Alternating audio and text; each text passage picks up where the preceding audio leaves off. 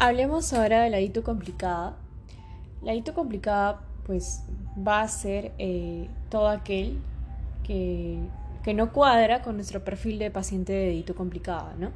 O sea, va a ser un paciente varón, anciano, puede ser un niño, una gestante o ser recurrente. Y esta ITU complicada, como ya les dije, lo vamos a dividir en superior o inferior, ¿no? Pero en un paciente con mucho riesgo de fracaso al tratamiento.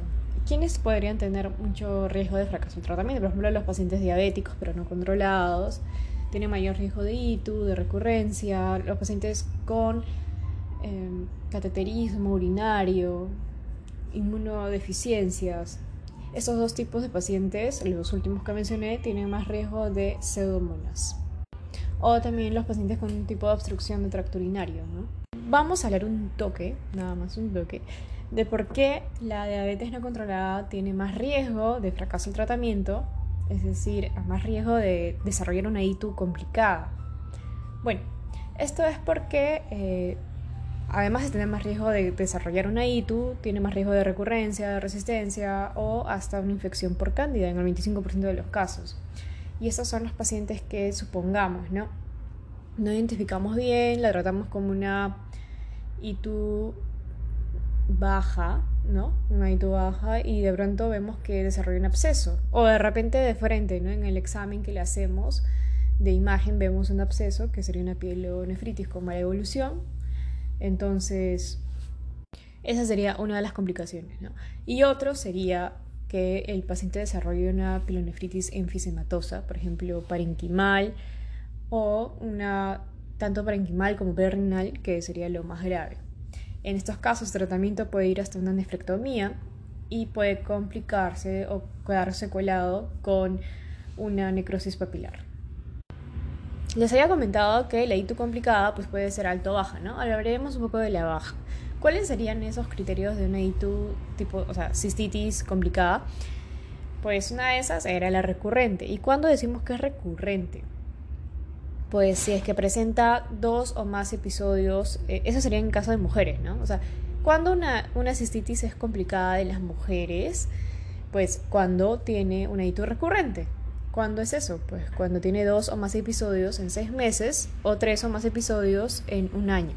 En el caso de un varón, pues sería su primer episodio, eh, porque no cuadra con, el, con lo típico, ¿no? Con el típico paciente que vendría a consultorio. En este caso le vamos a pedir siempre un cultivo y le vamos a dar un tratamiento continuo con contrimoxazol y cefalexina. Y bueno, siempre hacer hincapié de que debe usar su preservativo. Vamos a diferenciar unos términos en recurrente, en la hito recurrente, ojo, puede ser por una reinfección o por una recaída. ¿Cómo decimos que es por una reinfección, que suele ser lo más frecuente? Cuando es que, por ejemplo, ya hemos culminado el tratamiento anterior el tratamiento del episodio anterior y en realidad el paciente eh, se curó y ahora presenta un nuevo episodio que puede ser o no por el mismo germen. Ojo con ello, ¿ah? porque clásicamente lo diferenciamos como si fuera diferente germen, pero puede ser el mismo germen, ya que la región perianal está, está colonizada pues, por lo que es el E. coli y las mujeres tienen eh, muy corto el periné para... O sea, la distancia del, del, ano hacia la vagina es muy corta y puede reinfectarse. ¿no? Además, estas recurrencias están sobre todo relacionadas a lo que es eh, la parte sexual. Las mujeres suelen presentar estos episodios de ITU o de cistitis postcoital. En el caso de... Eh, había hablado de, ya, de recaída. Este sí, sí o sí va a ser por el mismo germen. O por ejemplo, el paciente, la paciente presenta en menos de dos semanas una, un hito recurrente, pues es probablemente por una recaída, probablemente por el mismo germen y probablemente porque no ha habido una buena respuesta al tratamiento anterior. En realidad no hemos curado, hemos dejado ahí un, como un lecho, un nicho de bacterias, ¿no? Que del episodio anterior, ahí siguen. En cuanto al anciano, al anciano pues es un adulto mayor, varón, ¿no? Si presenta una, un hito recurrente o claro, un recurrente o una pielonefritis eh, complicada, pues lo más probable es que sea por una obstrucción eh, prostática. Incluso la clínica se puede sumar a una prostatitis. Hablemos de lo que es la bacteriuria sintomática. Esto se refiere a aislar bacterias en una muestra de orina bien recolectada en un individuo sin síntomas de ITU. No tiene ni ITU baja, o sea, no tiene síntomas ni de ITU baja ni de alta. Esta bacteria sintomática es muy común, pero por tener esta bacteria sintomática no necesariamente van a haber consecuencias adversas, por lo que no habría una recomendación para dar antibióticos. No tiene sentido dar antibióticos cuando se aíslan bacterias en, en una orina, si es que no presenta síntomas. Sin embargo, vamos a tener algunas excepciones, algunos grupos a los que algunos grupos poblacionales que se presentan bacteriurias sintomáticas sí les vamos a tomar su cultivo o vamos a ser más em, más inquisitivos, tal vez hasta considerar dar tratamiento, ¿no? Entonces, eh, la pregunta es, ¿en qué pacientes vamos a tratar la bacteriuria sintomática? En mujeres gestantes, en pacientes que van a realizarse algún procedimiento urológico o en pacientes que hayan recibido un trasplante renal recientemente. ¿Cómo se define bacteriuria sintomática en términos más específicos, no? Bueno, en cuanto a bacteriuria, o sea, según las muestras que vamos a obtener, que puede ser en pacientes con catéter y pacientes sin catéter, ¿no?